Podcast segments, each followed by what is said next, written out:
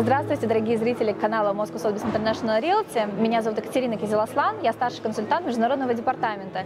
Со мной сегодня Артем Новосартов, управляющий директор Альта Клаба. Привет, Артем. Екатерина, привет. Сегодня мы обсудим венчурные инвестиции и каким образом их можно сравнить с клубными инвестициями в девелопменте. А, это самое высокодоходное направление в недвижимости, и, как известно, венчурные инвестиции также отличаются а, высоким уровнем доходности. Артем, расскажи побольше про Alta Capital и каким образом вы создали Alta Club, вообще чем вы занимаетесь, как давно на рынке? Alter Capital был создан э, Игорем Аркадьевичем Рябеньким в 2005 году. Э, вначале это задумывалось как частный private фонд венчурных инвестиций, так как Игорь этим очень давно занимается, более 20 лет. Но потом пришло, пришла заявка от большого инвестора, а давайте создадим фонд. То есть сделаем это не в рамках одного какого-то человека, а сделаем это фонд, сделаем это более э, такую масштабную международную историю. Игорь согласился, э, взял деньги под управление, и с тех пор есть Altair Capital. Э, три фонда было создано до сегодняшнего дня, и вот за последние э, там, полгода мы закрыли новый фонд на 200 миллионов долларов. Сейчас совокупно под управлением Altair Capital 350 миллионов долларов. В основном инвестируем э, за рубеж, это Штаты Израиль, чуть-чуть сделок в России, чуть-чуть сделок по миру. В 2015 году, к концу 2015 года, мы э, создали такой механизм соинвестирования э, с нашим фондом. То есть мы закрываем какую-то сделку интересную, мы закрываем свою квоту по фонду, и у нас есть там определенное место для соинвестиций. Мы предлагаем нашим соинвесторам инвестировать с нами. То есть, э, что получается? Получается, что помимо крупных инвесторов у нас есть э, средние инвесторы, которые собирают свой личный венчурный портфель вместе с нами. То есть, все, что мы проинвестировали, они соинвестируют с нами. Либо что-то выбирают, что-то нет. И тем самым формируют свой личный венчурный портфель и могут наслаждаться теми хорошими сделками, которые есть у нас. Как-то вот, если вкратце э, про историю Altair Capital и Alta Club, вот это как-то так. А, если рассматривать уровень инвестиционного порога, да, и сравнивать, например, с девелоперскими проектами, если инвестор у нас заходит в девелоперский проект самостоятельно, то здесь бюджет может быть там, от 2 миллионов фунтов и выше, в то время как в клубных инвестициях бюджет от 100 тысяч фунтов на сделку. Вот каким образом у вас это происходит? Если инвестор хочет зайти именно в сам фонд, а, с каким бюджетом он это может сделать и, собственно, какую альтернативу предоставляет Alta Club. Это примерно то же самое, что у вас. Если инвестор хочет зайти сегодня в сам фонд или самому там, создавать свой венчурный фонд, это порядка от 20 миллионов долларов, и сразу можно забыть про эти деньги на 10-12 лет, потому что есть цикл инвестиций, потом цикл докладывания, потом цикл выходов. И это все, конечно, берет очень много времени и инвестиций. В Альта-клубе это тоже как клубные сделки, мы снизили порог входа, и сегодняшний порог входа это где-то от 300 тысяч э, долларов на портфель. То есть у тебя там 20-30 тысяч долларов на сделку, на один стартап. Тем самым ты формируешь себе 10, 15, 20 проектов в портфель и получаешь портфель за 300, 400, 500, зависит от твоего среднего чека. И мы снижаем порог входа с 20 миллионов до там, 500 тысяч долларов, грубо говоря. И вот здесь мы очень-очень с вами коллерируем и похожи по клубным сделкам. Какие-то другие фонды предлагают похожую схему или вы в этом уникальны? Ну, про Россию я могу сказать, э, мы уникальны. Мы были точно первые. Сейчас я слышал, что есть похожие фонды по разным схемам работают, но не как у нас. То есть отчасти они предлагают инвестиции вместе. Если, допустим, у них нет соинвесторов, они не идут в сделку. У нас ситуация чуть-чуть наоборот. Мы сначала определяем фокус фонда. То есть для нас главный фонд – это основная наша там, занятость. Когда фонд берет свою квоту нужную, все распределил и со своей стороны он все закрыл. Вот тут подключается альтоклуб. Если есть дополнительное место, время, мы э, своих соинвесторов приглашаем в сделку. Раньше этих сделок было меньше, сейчас со временем существования альтоклуб мы проинвестировали там за 4 года порядка 20 миллионов долларов. Почти каждая сделка, которая проходит через фонд, попадает к нам. То есть мы наработали тоже свой бренд, имя и позволяем зайти в те же сделки. Звучит здорово. Каким образом организована вот эта схема входа и выхода?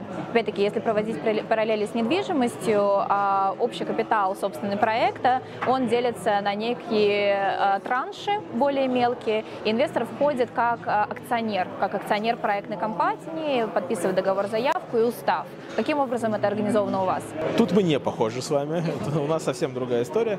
К сожалению, тот факт, что стартап и основатель стартапа не хочет увидеть у себя на борде у себя дома Э, там 10, 5 инвесторов, бизнес-ангелов, частных небольшими чеками в 50 тысяч долларов, его это не устраивает, э, мы, к сожалению, не можем э, дать каждому напрямую заходить в сделку. Мы собираем все в один пул, и вот этим одним пулом заходим, то есть мы номинально держим долю для инвестора и одним пулом переводим деньги.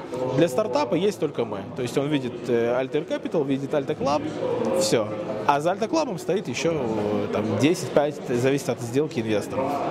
То есть инвестиция прописывается следующим образом. Альта Club держит долю для своего инвестора в его интересах. И каким образом юридически это происходит? Э, то есть какие документы подписывает инвестор, чтобы вступить в Альта Club? Сначала проходит жесткий комплайнс. То есть, ну, к сожалению, мы живем в таких да, реалиях, что сделки за рубежом, проверяется каждый инвестор, его уровень дохода, его возможность инвестировать. Э, история с э, деньгами в чемоданчике не прокатит. Но нам и спокойнее. Деньги аккумулируются одним пулом в Австрии на нашем трасте. И после того, как э, мы подписываем трехстороннее соглашение, инвестор, AltaClub как номинальный держатель и наш траст, то есть, грубо говоря, слышится это так. Я даю поручение Альта Клубу через структуру в Австрии приобрести мне долю в стартапе X. Когда все стороны подписали договор, Трасти в Австрии проверил, что сделка чистая, что есть такое юридическое лицо, ну, я имею в виду стартап, и с нашей стороны, что этот человек чист, мы чисты, все чисты, то происходит перевод денег в Австрию от одного инвестора, от второго, от третьего, от четвертого, аккумулируется один пул, потом подписывается соглашение со стартапом, и деньги переводятся уже в ту юрисдикцию, где находится стартап. Я То есть это может быть Штаты и Израиль. А случае. что насчет выхода? Выход происходит точно так же, но тут есть несколько способов выхода. И тут надо чуть сделать такую ремарку. Разница между э, как выход происходит у фондов и как происходит выход у инвесторов э, клуба. Как правило, все ждут выхода, экзита, когда придет либо стратег, либо придет след... инвестор следующего раунда и выкупит всех вместе. Это первая опция. То есть, если Altair Capital выходит из сделки, то Alta Club выходит вместе, вместе с ним на тех же условиях хороших, которые он, э, ему получилось договориться о них, и все довольны. Иногда э, история другая. Приходит стратег, и говорит, я готов купить вторичный рынок, то есть вторичные акции. Altair Capital говорит, мне не интересно, я остаюсь в сделке, мне сделка выгодна. Но по какой-то причине есть инвесторы в э, Altair клубе, которые говорят, мне достаточно та доходность, которую я увидел, я хочу выйти. И мы организовываем эту сделку между вот этим стратегом и соинвестором. И третий выход – это когда э, фонд он идет дальше, ему выгодно оставаться в сделке, и он зачастую делает предложение от себя, как бы является как раз этим вот вторичным рынком, говорит, я готов выкупить своих инвесторов, на этих же условиях. Все довольны. То есть инвестор получает, соинвестор получает свою ликвидность, мы получаем еще долю, мы так остаемся в сделке, и все довольны.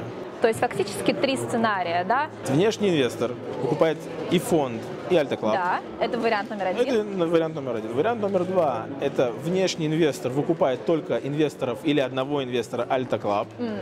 То есть Altair Capital остается, весь AltaClub тоже, но один, например, или весь AltaClub вышел. И третий сценарий – это когда Altair Capital выкупает какого-то инвестора или всех инвесторов AltaClub. Ну вот, да. То есть это такая некая ранняя ликвидность, и тем самым mm-hmm. ты можешь плюс-минус у тебя может быть такое понимание, что выход будет произведен не через 5-7, а через там 2, 3, 4 года. Да, доходность будет не та, которая через 7, но и рисков уже этих не будет. То есть ты можешь в качестве попробовать, это очень интересно. Ты зашел там, в 10-15 сделок, и за 2-4 года ты можешь понять, вообще интересен тебе ли венчур или нет. Если э, проводить параллели между э, инвестициями в недвижимость, высокодоходную недвижимость, которая есть у вас, и высокодоходную э, венчурную инвестицию, они очень похожи тем самым, что это не один проект, это должно быть несколько проектов, и это время. Ты не можешь зайти сегодня, завтра продать. То есть на рынке должны произойти изменения, и актив должен вырасти, и рынок должен расти. То есть и показатели у актива тоже должны расти. И вот здесь мы очень похожи. Да, в недвижимости действительно, особенно в высокодоходных инвестициях, инвестиционных фондах, девелоперских проектах, есть вот этот вот цикл там, от двух до пяти, иногда даже до семи лет, а, за который актив должен работать, и, собственно, на этом формируется доходность. Но сейчас появляются новые инструменты, а, которые позволяют сделать вложение несколько более ликвидным. Так, например, есть биржа, которая работает на технологии блокчейна, называется T-Zero в Москве, а, в Москве, извините, в Нью-Йорке. И а, там есть возможность торговать digital securities, и некоторые девелоперы, вот один из наших партнеров в Великобритании, например, он дает возможность торговать акциями как digital securities. Собственно, если у вас какой-то другой механизм входа, точнее не входа, а выхода, который вы видите, который позволял бы сделать инвестиции более ликвидными. Более ликвидными. Смотри, э, мы как фонд или как даже сообщество инвесторов не, не собираемся, не хотим конкурировать с новыми, во-первых, инструментами и со старыми, то есть акции, облигации, э, недвижимость та же самая и не какие-то технологии блокчейна. Объясню почему. Моя логика и логика нашего сообщества – это что в пироге должно быть по чуть-чуть от всего. Это и недвижимость обязательно, это и акции обязательно, и облигации обязательно, и венчур обязательно. Такого рода security э, активы тоже обязательно. Но не может быть, что ты берешь и все яйца кладешь в одну корзинку. Из-за этого это круто, это классно, но скажу тебе честно, э, были компании, которые хотели сделать похожее на венчурном рынке. Единственное, что у них получилось сделать, это без технологии блокчейн, естественно, э, это выкупать э, вот есть очень много сотрудников, которые получают акции в технологических компаниях в качестве бонуса, например, годового. Но зачастую эти сотрудники не имеют капитала этот опцион реализовать. То есть он хочет пойти, например, на рынок, его реализовать, а у него нет денег. А у опциона есть э, expiry date, когда он все, он исчезает. И он пропадает. И сидит сотрудник, говорит, окей, я проработал там 5 лет, денег у меня нету, и просто я свой там бонус слил э, в трубу. Появилась компания, это, кстати, один из наших активов, которая, э, ну, она работает в Штатах, которая что делает? Она дает, она собирает пул инвесторов, этот пул инвесторов дает деньги на реализацию этого опциона, которые, ну, они берут такие опционы, которые около IPO, то есть вот-вот будет ликвидность, дает деньги инвестору, то есть э, сотруднику, дает деньги на реализацию опциона, он реализует опцион. Когда идет выход, да, произошел IPO, и можно акции продать, и это, например, цикл уже годовой, не 2, 3, 4, а год, то тогда он делится, то есть доходность делится. За вход для инвесторов компания берет там 5%, и за выход она берет 5%. Сотрудник получил денежку, реализовал, 50% между ними делится, то есть 50 на 50. И, и, и все тем самым такая некая ранняя ликвидность. Эти получили возможность зайти в классный проект, этот получил возможность реализовать свой опцион, а компания за то, что предоставила эту возможность, реализовала какой-то небольшой э, процент. В принципе, вот этот механизм, я думаю, в дальнейшем будет все больше и больше развиваться, и будет потребность на рынке всего мира. То есть сейчас это только для инвесторов из Америки и для компаний, которые структурированы в Америке, но я думаю, рано или поздно это будет уже такой механизм будет работать э, для всех, то есть для всех компаний. А если вернуться к Альта-Капиталу и к Альта-Клубу, в какого рода проекты вы инвестируете, как вы их выбираете? Ну, это две большие разные. Можно отдельно делать интервью на обе эти темы, но ну, если вкратце. основная компетенция, да, Alter Capital как фонда, мы инвестируем то, что мы знаем. Мы хорошо инвестируем в проекты direct to consumer, нишевые проекты, которые э, по какой-то э, такой интересной динамике попадают в мозг покупателя и дают ему нишевой продукт. Ну, дам тебе, например, пример. У нас есть проект э, Frey, который э, делает индивидуальные порошки и кондиционеры для стирки для мужчин. То есть они с этого по подписке. Они с этого запустились. Кажется, бред. Зачем мужчине? Но оказывается, есть такая проблема. У нас же в Штатах как? основное э, количество людей стирает свои вещи в вот этих вот э, специальных комнатах, где стиральная машина, не дома. И получается, что мужчина идти там с розовым тайтом, ему как-то не, не камильфо. Хочется быть брутальным. И они придумали такой концепт, как у компании Axe, брутальная черная упаковка со своим запахом, специальным мужским запахом. С этого они стартовали. Скажу тебе честно, выросли очень сильно. Э, и уже пошли в нишевой продукт для всех, то есть и для детей, и для женщин. Как бы они захватили рынок а мужской аудитории, но поняли, что всем хочется вот этот нишевой продукт по подписке. Э, еще одна интересная история – это с вином, проект Winebox. Калифорнийский проект. Они э, предлагали такой бокс. Там колбочки, три колбочки по 150 миллилитров э, эксклюзивного французского итальянского вина. Ты за 365 долларов, если я не ошибаюсь, в месяц получал один такой бокс, пробовал, и то, что тебе было вкусно или понравилось, ты уже заказывал отдельную бутылку. Вот эта вот история всем прикольная, нравится, и в Штатах это работает. И из последних историй это женская гигиена, то есть предметы женской гигиены по подписке. Все понимают, что есть определенная дата, определенное время, когда у тебя есть потребность в тех или иных предметах. Компания просто сделала еще их органическими и по подписке. И мы в прошлом году продали Procter Gamble. То есть, ну, часть инвесторов продала Procter. Вот такие простые, казалось бы, продукты, нишевые. Ты думаешь, ну, у тебя есть гиганты, как Procter Gamble, Johnson Johnson. Как? А вот так. Сегодня э, потребление меняет форму, и люди любят нишевое эксклюзивное потребление. За подписками будущее. За под... Ну, отчасти да, да. Отчасти да. Окей, а какую доходность приносят такие проекты? Слушай, они приносят разную доходность. Например, проект Frey там, за два месяца вырос в 4 раза, хотя до этого он вырос в 10 раз за год. То есть как бы, компания очень сильно растет. Мы э, противники того, что говорить, вот если бы ты инвестировал сюда, ты бы много заработал. Я говорю все равно, всегда. Это портфельный подход. Наша целевая доходность по фонду и по клубу – это 30% годовых в долларах. То есть это портфель там, на 2-4 года, который по итогам реализации принесет себе 30-35% годовых в долларах. Вот туда. А такой отдельный проект можете принести и тысячу, и две тысячи, и три тысячи процентов. У нас есть инвесторы, которые там, делали какие-то первые свои инвестиции, их проект выстрелил выстрелил там, в десятки раз. Они сделали 12-13 иксов на проект за полгода. Может быть такое? Да, может быть. Но это исключение из правил, что вот у тебя будут все такие, или ты попадешь именно первый будет такой. Из-за этого это портфельный подход, который, грубо говоря, слышится так, что там какое-то определенное количество проектов умрет, не выйдет, какой-то дадут там нулевую доходность, а вот эти 10, 15, 20 процентов так стрельнут, что они окупят тебя. И все, что ты инвестировал, и сверху этого дадут как раз вот эту 30-процентную годовую доходность. Похоже очень на наши девелоперские проекты, которые как раз приходят, приносят где-то 20 процентов, ну там и до 30, до 35, до 40 бывает доходит также. А какие налоги заплатит инвестор на выходе из проекта? Вот заработал он 30 процентов годовых. Какие налоги он заплатит? Возьмем самый простой случай случай инвестор гражданин РФ, налоговый резидент РФ, и деньги он заводил тоже из РФ. Вот. 13%, 13% НДФЛ? да. Все очень просто. Да, но если инвестор по какой-то причине заходил, там, например, через свое ООО, которое на упрощенной схеме налогообложения, или ИП, такое тоже есть. У нас, надо отдать должное, оборот по ИП очень высокий, да, и в принципе это может позволить там инвестору 500-600 тысяч долларов проинвестировав, и на них заплатить всего лишь 6%, 6%, 6%, 6 годовых. Да. Такое тоже есть.